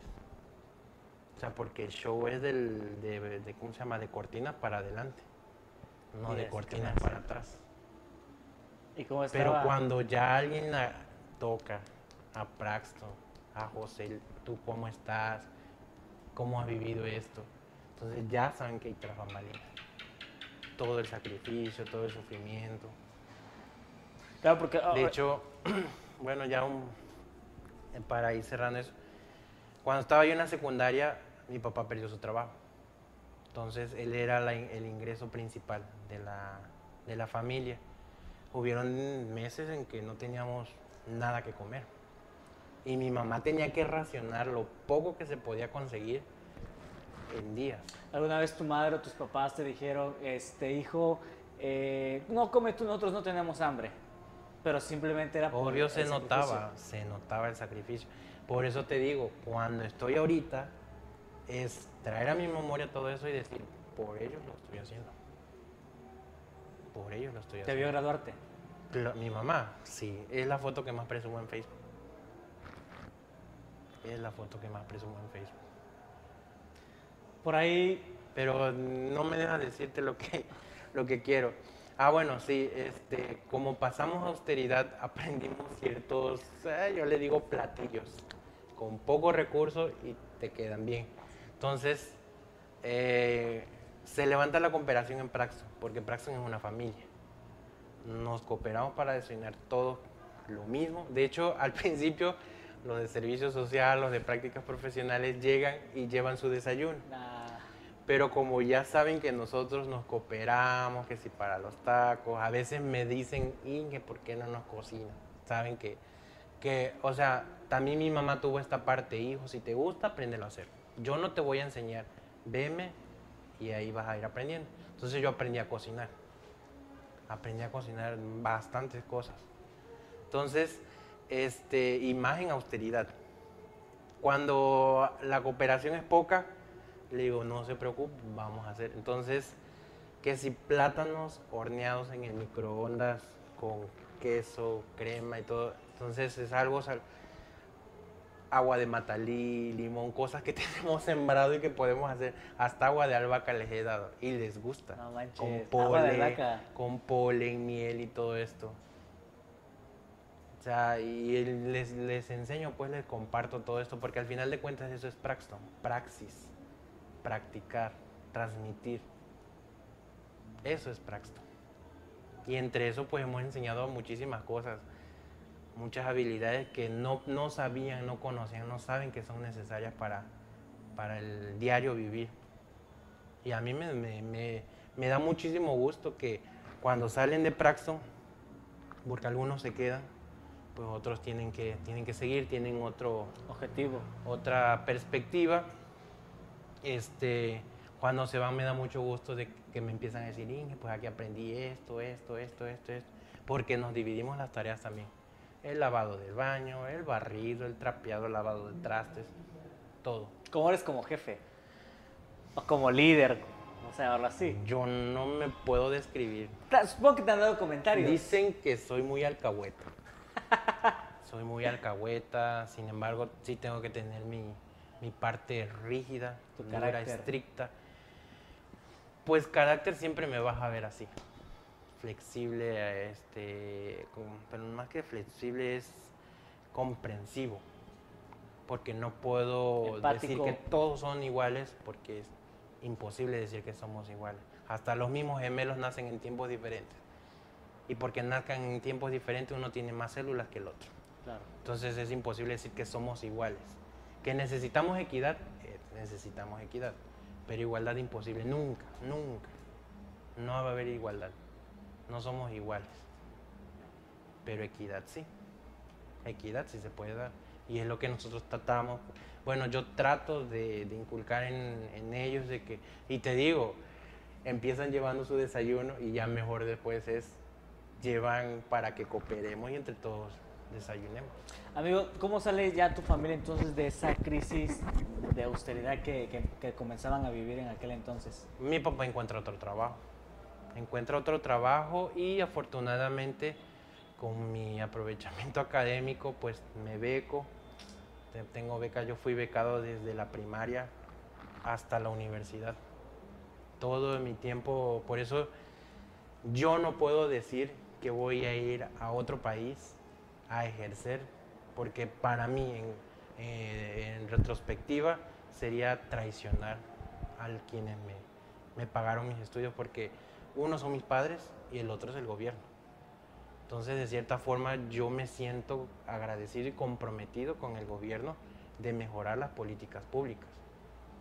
Entonces, por eso que voy a ir poco a poco metiéndome en la política pública ambiental, social, para poder crear sinergia entre iniciativa privada, sociedad civil, público, gobierno. Sí, que te hemos visto que la neta eres muy chambeador desde aquí para allá. Hoy justamente, ¿dónde estuviste? Como Alcalco, Cárdenas, Se anduvieron haciendo trámites de... justamente el mismo tema, ¿no? Y, y Sí. estuviste de aquí para allá y te agradezco que te des el tiempo y la oportunidad pues de estar en este podcast que hasta ahorita a mí me ha, me ha gustado mucho tu historia y que está entre col- color de rosas y a la vez eh, cosas de, de caídas. Pero ahora sí vamos a hablar del telón Esa fue la introducción. esa es una introducción. Vamos, vamos a tratar de ver el telón de frente hacia adentro. Porque la gente simplemente en redes sociales ha visto o he escuchado muchos amigos que se expresan de ti muy padre, muy positivamente, de que, oye, viste a Bolainas este premio, ya viste a Bolainas este, este premio, ya viste a Bolainas en esta conferencia, ya viste a Bolainas en Quibernus ahora actualmente. Entonces, te ven de aquí para allá, ven el éxito, ven todos los frutos de tu trabajo, ven del, talón hacia, del telón hacia afuera, pero no ven todavía el telón hacia adentro y es de todos estos frutos, el joven José Bolainas ha pasado ansiedad y depresión. Ha tenido esos bajones emocionales de ya no voy a seguir con esto. Sí, Lo voy a dejar. es- sí, creo que todo emprendedor tiene, es, ¿cómo se llama? Es un requisito que pase por esos altibajos, es requisito.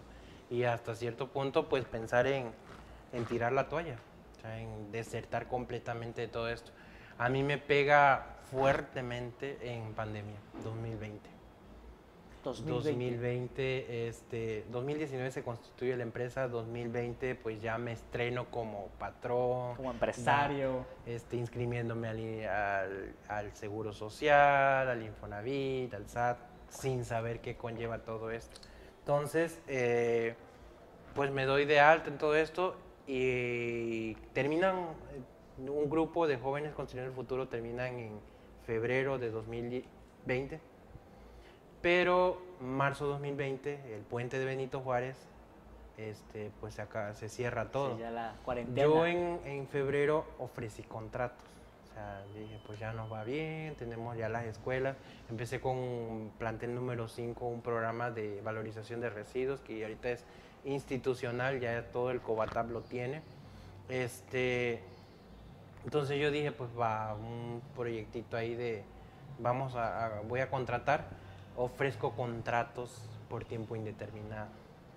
Entonces viene el puente de Benito Juárez aproximadamente a mayo, junio, me dicen, sabes que ya no puedes seguir, no puedes seguir este, abierto. Eh, Entonces cierran escuelas, pero el, el plantel pues todavía este, dice, no, pues vamos a seguir recolectando y tú les vas este, buscando casa por casa. Me meto a rentar una camioneta con un amigo y ya la, este, hacemos recolección. Y este, pero cuando se cierra en junio, a mí se me pasa por alto dar por este. Ah, bueno, llega el punto en el que pues ya no puedo, este, no hay ingresos, entonces no puedo, este, ¿cómo se llama? Subsidiar pagos, sueldos. Entonces se juntan una y otra quincena y los trabajadores me dicen, ¿sabes qué? Pues no, ya no, no queremos seguir trabajando sin ver ingresos, mejor páganos y cuando ya nos pagues, pues vemos si regresamos. Pero a mí se me pasa por alto acercar, te digo, me estaba yo estrenando en esto y no levanto acta administrativa, no rescindo contratos, quedan vigentes. Entonces, se, este, se complica la cosa porque ya había yo tenido otro problema en el que tuve que acceder a, a préstamo. Esto es lo que te digo, no ven detrás de. Entonces, anteriormente ya había yo contratado, pero como la, mis maestros me dicen que soy muy arriesgado, que soy muy arriesgado, muy aventado. Entonces, eh, llegué a deber en nómina en dos, en dos meses, en un mes, más de 30 mil pesos. Ah, Entonces tuve que prestarlo y una de estas chicas me presta, pero llega el punto, ah bueno, este, eso fue en enero y para junio pues desertan ellas, era ella y otras dos chicas más y este y pues va siguiendo. Como la cosa empeoraba con la, con la pandemia, no había ingresos, pues no habían agendas, no había jabón, no había nada pues a mí nunca me pasó por la cabeza rescindir esos contratos. Entonces esos contratos siguieron, siguieron, siguieron, siguieron, siguieron. siguieron. En noviembre esta muchacha me habla, me dice mi dinero. Y le digo, pero ¿cómo voy a, pagarte? Le digo, si no tengo ingresos, digo, no tengo cómo pagarte. Entonces, de cierta forma, este, me, me apoyo de dos amigos abogados y me dijeron, no, pues haz esto, esto, esto, esto, esto. Este, entonces, pues ya le digo, ya te voy a pagar. Entonces, se junta, bueno, ya empecé así. Cuando en enero, el día de mi cumpleaños 2021. 2021. Sí, 2021. 2021 me llega el citatorio de conciliación y arbitraje. No manches, te demandaron. Esta chica me fue a acusar ¿Cómo te sentías ahí hasta ese momento de tu vida? Eso fue lo que más me, más me pegó, o sea... Emocionalmente. Sí, en todos los aspectos. ¿Lloraste? Ahí, no, yo pensé incluso hasta en quitarme la vida. O sea, porque tenía yo el duelo de mi mamá, de mi abuelita, el encierro de, por pandemia, no había trabajo, no podía hacer nada más que dar pláticas a través de una computadora y a mí eso pues me, me... Estresaba. Sí, y estar encerrado y no hay ingreso y hay que comer y todo esto. Entonces, hay que pagar. Si ya pues me comprometí a pagar ese, ese, esa deuda, pues pagarla. Y este... ¿No tuviste tiempo de estar en tu casa un día solo y pensar qué voy a hacer, sentarte en un sofá, en una cama, en el piso? ¿No tuviste tiempo de hacer ese tipo de cosas? Sí, pues era, lo, era cuando me atacaba la ansiedad. Ahí fue donde, donde sentí eso de la falta de respiración por el estrés, falta de respiración por el agobio de no puedo hacer nada y a quién voy, con quién recurro. O sea, no, no, sé qué voy a hacer. Entonces ya fue que le dije a mis familiares, ¿saben qué? Estoy en este problema y este, necesito que me ayuden. Eh, ¿Qué voy a hacer? No les pido que me den el dinero, pero ¿qué voy a hacer? ¿Qué me aconsejan ustedes? Entonces ya ellos me dijeron, pues lo, que los abogados. Entonces ya se concilió esa parte. Cuando me, ah bueno, el 12 de enero me llevan mi citatorio y me llega el correo Centro de Conciliación y Arbitraje de Tabasco. Este, usted, tanto José Alberto Morales Bolaina como Consorcio Praxton SSB fueron este, demandados por la ciudad natal por causa de este, adeudo de prestaciones. Entonces, eh, ahí le digo, le vuelvo con los abogados, le digo, fíjense que esta muchacha pues hizo esto y ahora qué voy a hacer. Y dice, pues ahorita esperar, dice, búscate todo donde ella llegó a laborar y todo, este, ármate de, de todos los documentos y este, pues hay que hacer una conciliación. Y Uno de entre- los abogados me decía, cítala antes de para conciliar algo y cuando ya vayan con el conciliador, pues ya lleven ustedes un trato. Pero el otro abogado decía, no, porque ves si aquí acuerdan algo y ella quiere otra cosa, mejor hasta ese punto y ahí se ve el panorama y tú pones la carta sobre la mesa, ella pone sobre la mesa y el conciliador tiene que ver qué cosa es lo que va ¿Cómo hacías para mantener la cabeza fría para buscar todos esos documentos y organizarte si estabas con, con todo esto en mente? Pues que de cierta forma el ser metódico y ser este objetivo y subjetivo a la vez hace que sea así, o sea, de, tengo que hacer esto y de una u otra forma tengo que llegar a eso. Con este método, con este, con este, pero se tiene que hacer.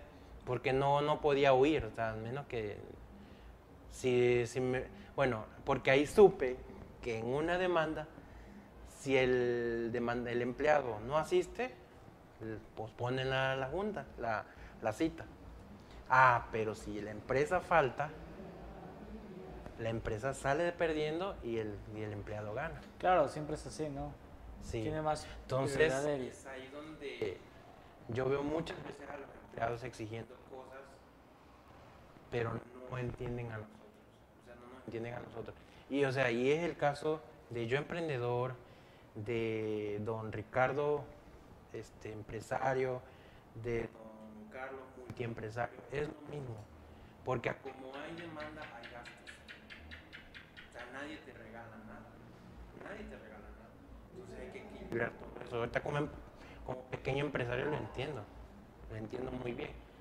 Y desde ese entonces cogido todos esos, Esos detalles. detalles de a ver y esto y acta administrativa y por eso ya se conformó recursos humanos que es la que está encargada. Y ve que tengan todo bien acá y acá. Que es importante. Sí. ¿Y en qué momento llega esa parte en la que piensas en querer quitarte la vida? ¿Qué, qué etapa de En tu ese vida? periodo. En ese periodo. En ese periodo en Estuviste, encierro. estuviste Eh, a punto de tomar, ya tenías una cuerda, tenía- tenías algo, no sé, ¿cómo lo pensabas no, hacer? No, no, no. Fue en una ida a Coatzacoalcos. Ujú. En una ida a Coatzacoalcos, de hecho iba yo con el abogado. Y este. Y pues ya veníamos en el, en el puente, cruzando el puente Coatzacoalcos. Y ya ahí fue donde se me ocurrió, le digo, no aguanto más. Fue un momento de crisis total porque lo que vino de la gota que derramó el vaso fue que yo quería, bueno, a Coatzacoalcos fui a disponer de residuos, pero en Coatzacoalcos no tenía dónde. Entonces la camioneta en la que habíamos metido todo el, todo el papel, porque era papel, este, se había llenado. Entonces la capacidad de la camioneta era de 700 kilos y la llenamos casi a la tonelada. O sea, la camioneta venía, teníamos que andar despacito para poder. Entonces voy a una recicladora que ahí no compran, voy a otra que ahí no compran, voy ahí y me voy. Entonces llegó el momento en que me desesperé y le digo, ya no, ya esto no es vida, le digo, yo me siento pesos. muy mal. Sí, y cero pesos, exactamente. Entonces, llegó un llegamos a uno en donde súper mal compraron el material, nada más bajamos una parte para pues, más o menos dejar este compensada la camioneta y pues tener también ¿Te para... sentiste aliviado cuando te cayó ese sencillo? No, no, ¿No? no sentí que se aligeró la carga, así como la camioneta, pero también tenía esa presión pues de esta muchacha, este, de los compromisos, todo esto de mejor cerrar pasto. No, así, no, no. Pero, ¿qué cosa vino a dar una luz de esperanza? Porque llegó en un momento, el momento en el que yo me puse eh, en catarsis, en resiliencia, a decir, Dios, eh, esto es porque agarré el camino que no debería o que hice mal y también en retrospectiva evaluándome a ver qué, qué, qué, qué es lo que he hecho mal porque hasta donde yo sé pues realmente no he hecho daño a nadie con el deseo de hacerlo sino al contrario ayudar y ayudar y ayudar que muchos me critican eso de, de para qué vas a ayudar te estás gastando tú y los demás están, están creciendo entonces, eh, eh, llegó la convocatoria de Premio Estatal de la Juventud 2020. Yo ya me había postulado en 17, 18, 19. Pero, este, nada. Nada de nada. De esas tres veces que te postulaste Sí, nada. No, este, nada, ni. No, no, no había hecho ni, ni una mención honorífica, nada. Ni me dijeron por qué no gané. Entonces, este, cuando sale la convocatoria, me la manda el instituto y ¿para qué? No. Entonces llega por muchos conocidos. Oye, lánzate, dice, ya tienes trayectoria y todo esto, este año es el tuyo. No, le digo, ya son tres veces que me postulo, ya hasta pena me da. Entonces me postulo, ya me convencen, meto mis papeles. Entonces, en ese tiempo de, creo que fue julio o agosto, algo así, a noviembre que dan los resultados, yo estuve ahí, Señor. Tú me pusiste aquí.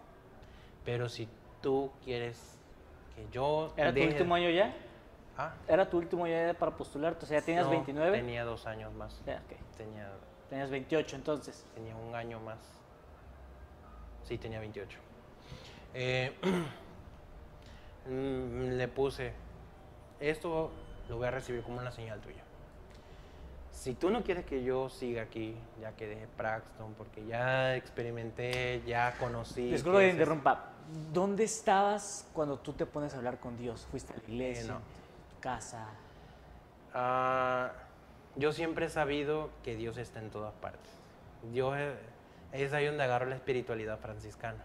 San Francisco decía que todo objeto que es material viene por obra de Dios. Ya quizás tiene mano humana, pero su esencia es de Dios. Entonces, los que son animados son hermanos. De hecho, también los inanimados son hermanos, siempre y cuando sean naturales. Entonces, yo siempre, y a donde así esté haciendo cosas malas, en el, en el antreo y todo, este, ahí está Dios, Dios, Dios, Dios. Pero este, en ese momento, pues yo le dije, y todos los días era, mi tiempo de meditación con él era, Sí. este, ese premio, si tú me lo das, es porque quieres que yo siga y me vas a estar apoyando. Llega el día de, de la publicación de resultados y este, se me olvidó, estaba yo trabajando. ¿Se te olvidó que ese día entregaban los Sí, se me resultados? olvidó que ese día entregaba el resultado. Si no es que uno de mis compañeros me dice, oye José, no que oyes, sí es cierto, le, sí es cierto, este, hoy es, checo la página del- de Facebook del instituto y pues el- de- veo de reojo el listado y dije, no, no estoy. Lo vuelvo a ver y ya veo ahí, protección al medio ambiente, José Alberto Morales. Morales. ¿Qué pasó en tu cabeza y en tu ser y todo, en tu alma y todo? Fueron 15 segundos de shock aproximadamente. Después de eso yo no sabía si gritar, llorar, reír. Estabas en Braxton. Sí, estaba yo en mi, en mi casa, oficina, pues, sí. Eh, y dije, se logró. Se logró el premio. Lloraste, amigo. No, no, no te dio emoción, no gritaste, no, No saltaste, ah, no abrazaste a tus compañeros de trabajo. No sabía yo qué hacer. Estaba sentado. Y, y son de esas cosas porque justamente ayer platicábamos Lo con primero Fabián. fue decírselo a mi familia, se logró. Lo que por cuatro años había estado buscando. En el quinto, No, fue en el cuarto. en el cuarto. O sea, cuatro años ya de 2017, 18, 19, 20. Y ya pues se- se logró. Este, y pues ya de ahí yo dije, no, pues ni modo. Eh, limpiarme las rodillas, levantarme y seguir. Seguir, seguir, seguir, seguir, seguir, seguir. Ya después de eso, pues te digo, me pasó sobre lo de la cita en conciliación. Fue otro bajón, pero pues ya tenía ese ánimo de que, bueno, Dios está conmigo. Dios está conmigo y me acompaña y pues mi mamá me, me enseñó bien, hay que poner en alto su nombre. mi abuelita también. Este, y pues ya de ahí viene el Premio Estatal de Ecología, Guayacán, Se derivan diversos premios muchísimos premios. de, Praxton.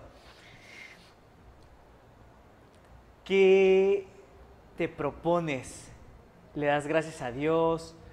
te, qué, le dices a Dios después de esa señal que te dio? Pues que soy su instrumento, me la pasas con la otra tarjeta al rato. que soy su instrumento. Y que todo es para su mayor gloria. Nada es mío, todo es de él. ¿Has pensado en regresar a la iglesia, a la catequesis, a dar catequesis? Sí, de hecho, dentro de la iglesia ya cuando estaba ya, porque pasé por pastoral juvenil, catequesis, este, estuve en un grupo de jóvenes misioneros, pero en lo último, en lo que acabé y en lo que me dijeron, aquí es el lugar en donde tú puedes este, cultivar a la iglesia, es crear pastoral ambiental. El medio ambiente desde la desde la cómo se llama la el derecho canónico la, las bases eclesiásticas entonces el Papa Francisco ha sido esa, esa ha sido su prioridad el medio ambiente él como jesuita él es jesuita este la, su prioridad es el medio ambiente el bien social la equidad de erradicar un poco la pobreza si no es que toda entonces, este, si quiero regresar a, a- a la iglesia y es en pastoral ambiental. ¿Cómo vive ahora José Alberto Bolainas? ¿Cómo Morales es- Bolaina. Morales Bolainas. Bueno, pues yo te digo José Alberto Bolainas. Tengo dos cosas por Bolainas. Eh, ¿Cómo vives ahora? ¿Estás tranquilo? ¿Aún tienes Estoy inquietudes? satisfecho. Fíjate que las, la- las inquietudes siguen, siguen latentes. Te digo, eso es un pan de cada día de, de- de todo el que, se, que es empleador. Todo el que es empleador va a tener eso. Todo. Todos, todos, todos, todos. Entonces es algo con lo que tú tienes que ser consciente de que vas a vivir. ¿Alguien te dio pero ya con un equipo de trabajo tan maravilloso como el, como el que tengo, familia que me respalda, amistades que también están ahí conmigo y que siguen creyendo a pesar de que pues comete errores y todo eso, es lo que me mantienen ahí. pues lo que te mantiene Sí, hoy en día sí. a lo que es Braxton y José Alberto Morales Bolaina? ¿Alguien te dio un mejor consejo? ¿Y cuál fue? Mejor consejo. Un mejor, el que digas, ese consejo me ayudó bastante y lo sigo empleando. Mm. Tengo una frase y siempre la comparto, o sea, A ver. siempre que, que tengo una conferencia, una plática, y de hecho los cursos que yo empiezo en la universidad es con esa frase, es con esa frase, y precisamente es San Francisco de Asís. Ok. San Francisco de Asís es el santo patrón de nosotros los ambientales, así como... sí, Como los ingenieros civiles tienen la Santa Cruz, nosotros tenemos a San Francisco de Asís. Entonces, San Francisco de Asís, entre una de sus miles de, de frases, tiene una que dice, comienza haciendo lo que es necesario, después lo que es posible y de repente estarás haciendo lo imposible. Esa frase desde que yo entré la, a la iglesia se me quedó La clavada y yo dije, ok, sí es cierto, cosas pequeñas y la empresa así la llevo, haciendo lo que es necesario, después lo que es posible y de repente puede estar en, en lo que pensaba yo imposible. En 2014, de hecho este, a Canacintra se lo compartí, en 2014 nosotros nos estrenamos como Praxton. La UJAD nos da nuestro logo, nos, da nuestro modelo de negocio, yo emocionadísimo, ya vamos a empezar como una empresa y todo. Este, Ah, ok. Empezamos cuatro o cinco proyectos en esa misma generación. Hoy por hoy, de esos cuatro o cinco proyectos, quienes se mantienen de pie es Praxton. Y en ese tiempo hubo concursos y Praxton no, no lució en nada más que mención honorífica. Entonces es ahí donde la persistencia, la perseverancia, la constancia, ha logrado esto. Y algo que también va de acorde a esa frase es que son escalones chicos. Porque si en algún momento llega una crisis mundial, una crisis económica, bajas uno o dos escalones. A que si le inviertes todo de jalón, lo que fácil llega, Fácil fácil, se se va. Entonces la caída es más dolorosa que a que si vas construyendo poco a poco, la, la- puedes retroceder uno dos pasos y no pierdes. O sea, por eso de lo artesanal, semi-industrial, industrial y todo, todo paso por paso. Y te digo, lo- lo- esa frase la comparto con todos. Te- te- Comienza ¿Tiene un impacto que- en ti? Sí, demasiado. Comienza haciendo lo que es necesario, después lo que es posible y de repente estarás. Y la otra es de San Ignacio de Loyola, el fundador de los jesuitas. Esta es alcanza la excelencia y compártela. Yo siendo, pues, me considero una persona educada y con buenos valores, compartir todo eso. Compartir todo eso, o sea, porque si no lo compartimos y nos lo dejamos nosotros, por eso te digo, Braxton no tiene nada que ver con José Alberto Morales Bolaina de hace 15, 20 20 años. No tiene nada que ver. Nada, nada, nada que ver. Es completamente diferente. Amigo, para ir ya finalizando con este podcast, eh, el peor consejo que te hayan dado, Me lo dio un empresario tabasqueño. cuéntamelo. Es más, Me di unos dijo- nombres. Me dijo, ese nombre no va a pegar. Cámbialo porque no vas a hacer nada. Y yo en mi caballo, ahí sigo. Y Praxon ya es reconocido a nivel regional y nacional. Tanto que Kibernus me habló. Esa, ah, esa experiencia es una de las más padres. Y yo quiero que me cuentes así rápidamente la historia, porque para mí tiene un aprendizaje sobre la honestidad y que la honestidad tiene su recompensa. Que de, de lo que viví en Kibernus. De lo que viviste en Quibernus y Ay, que estuviste no. a punto de no haber quedado. Ay, no manches, no. Eh, bueno, todo emprendedor sabe que es muy difícil conciliar sueño entre pendientes y todo esto. Y lo más que nosotros podemos conciliar en sueños son cuatro, cinco, seis horas. Entonces, yo mayormente, pues bueno, yo ahorita ya adopté otra, otro hábito de, de descansar diferente. Este, pero yo nada más dormía cuatro, tres horas diariamente. Entonces, pues me habla esta, esta, esta asociación y me buscaron. Me buscó Steph este, Enaro, que es la- era la directora de, de la directora general a nivel nacional. Y me dice, me gusta mucho lo que estás haciendo, me urge hablar contigo. Me buscó por Instagram, Facebook. Y yo así de... y- y que cabe recalcar Primero- que pertenecer a Quibernus es complicado. Dudé, dudé porque yo De la dije, veracidad. ¿no será, ¿no será que me quieren extorsionar? Dije, yo quieren robo de identidad. Entonces ya me le contesté, le contesté yo según la parte más segura por Instagram y ya le dije, ah, pues está bien. todo. No creo, ¿eh? Y eh, pues ya le, le- le- le dije que sí podía hablar conmigo, me dio, dio su número, le marqué y ya no me contestó, me regresó la llamada y ya me dijo, no, José Alberto, primero que nada, quiero felicitarte. De primera, ajá, sí, ok, está bien. Pero dime cómo, con, cómo, dime, platícame qué es Praxton, cómo lo forma y ya le cuento así en breve 5 o 10 minutos. Ah, no, dice, mira, dice, nos- yo quiero hacerte la invitación para que el último fin de semana de, de noviembre lo, lo reserves para nosotros, vamos a tener un encuentro regional en Cancún. Por los gastos no te preocupes, nosotros los vamos a cubrir, solo te vamos a pedir que nos llenes un, un formulario y ya este, de ahí en fuera todo lo vamos a hacer nosotros. Yo dije, será verdad. Colgué la llamada y todo. ¿Qué- qué y pasaba este, cabeza? no manches, será verdad. Entonces, dentro de las cosas que también me dijo es, nosotros queremos seguir así, queremos hacer que Praxton siga creciendo. Queremos hacer que yo ya. Pero es que, a como yo me enamoro fácilmente, así me enamoran fácilmente a mí, entonces... Pero entonces empecé a buscar, a, a indagar, a buscar el nombre en Google y no, sí vi que sí era verídica, que era la directora. Y te fuiste, más bien, es el Quibernus nacional, ¿verdad? Ni Sí. siquiera es el estatal re- o regional. Es, es regional. Regional el, ingreso fue regional.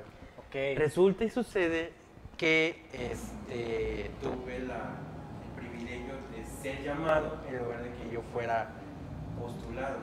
Entonces, yo dije, si me, me hablaron, pues tengo que ir, tengo que ir a, a vivir esta experiencia. Lo más padrísimo, formación humana en todos los aspectos, mental, física, emocional, intelectual, no, fue una chulada esa emoción. Si tienen la oportunidad de, de vivir y vernos e integrarse a esta familia, la verdad que es, un, es muy recomendable. Eso le está muy padre, tu liderazgo importa. Ah, liderazgo importa. No, no, no, no, no, no, tienen que vivir y vernos, tienen que vivir y vernos. ¿Dónde te puede encontrar la gente, amigo, para, para conocer un poquito más de José Alberto Bolainas, de conocer un poco de Praxon y de ver tu trabajo que vas a llegar a hacer en, en Kibernus? Eh, pues en Facebook, tanto en Facebook, Instagram, me encuentran como José Alberto Morales Bolaina en LinkedIn también. Y pues Consorcio Praxon también en sus redes sociales, Instagram, Facebook, eh, Twitter, TikTok también. Ah, mira. Bienvenidos al Hotel Sleep in Villahermosa. Cuenta con 101 habitaciones cómodas para descansar, una zona de restaurante para 130 personas. Incluye un roof garden para fumadores. En el Hotel Sleep Inn también vas a encontrar un cómodo bar en donde te ofrecen diversas bebidas. También tienen salas para tus conferencias y reuniones. De hecho, el podcast disruptivo es grabado aquí en el Slim Inn Villahermosa. Excelente. Amigo, ya para ir finalizando, yo quiero darte un detalle de parte de este podcast, eh, a algo que tuvo un impacto en ti, que actualmente sigue teniendo ese impacto y sigue formando esa motivación y empleando lo que sigues haciendo en Praxton, lo que representa José Alberto Morales Bolainas, eh, que todos los que te conocemos, que somos tus amigos, me considero tu amigo, eh, hemos visto y que he escuchado muchas veces su historia a través de ti, a través de muchas personas que te conocen de más tiempo. Y justamente es esa frase de San Francisco de Asís. Para que la tengas ahí presente, amigo, para que la recuerdes en que cada vez que José Alberto Morales Bolaina tenga un problema con la empresa, tenga un problema personal, eh, llega a recordar esa frase Gracias. y no te salgas de, de esa línea que aún se ha seguido y que ahorita te mantiene en lo alto. Y también una fotografía que también quiero que tengas ahí contigo, que te ha motivado mucho, que ha sido tu inspiración y que estoy seguro que esa persona está escuchando este podcast en este momento y que está orgullosa de todo lo que estás haciendo ahorita. Y es de tu señora madre cuando vio que te titulaste. Sí, sí, sí. Pues gracias por los detalles, muy bonito. Y, y es bonito, este, pues en cierta forma, tener esta, ¿cómo se llama? Esta motivación. Porque a veces en el ruido, en la rutina, uno pues se, se vuelve sordo de todo esto, de lo que, bueno, afortunadamente yo siempre lo tengo presente ahí. Y te digo, siempre es Dios, mi familia y yo. Dios, mi familia y yo. Y esos son los pilares de, de, mi, de mi crecer. Entonces, yo te agradezco muchísimo este, este momento, esta, No, gracias a ti, plática, y pues que sirva de motivación para otros.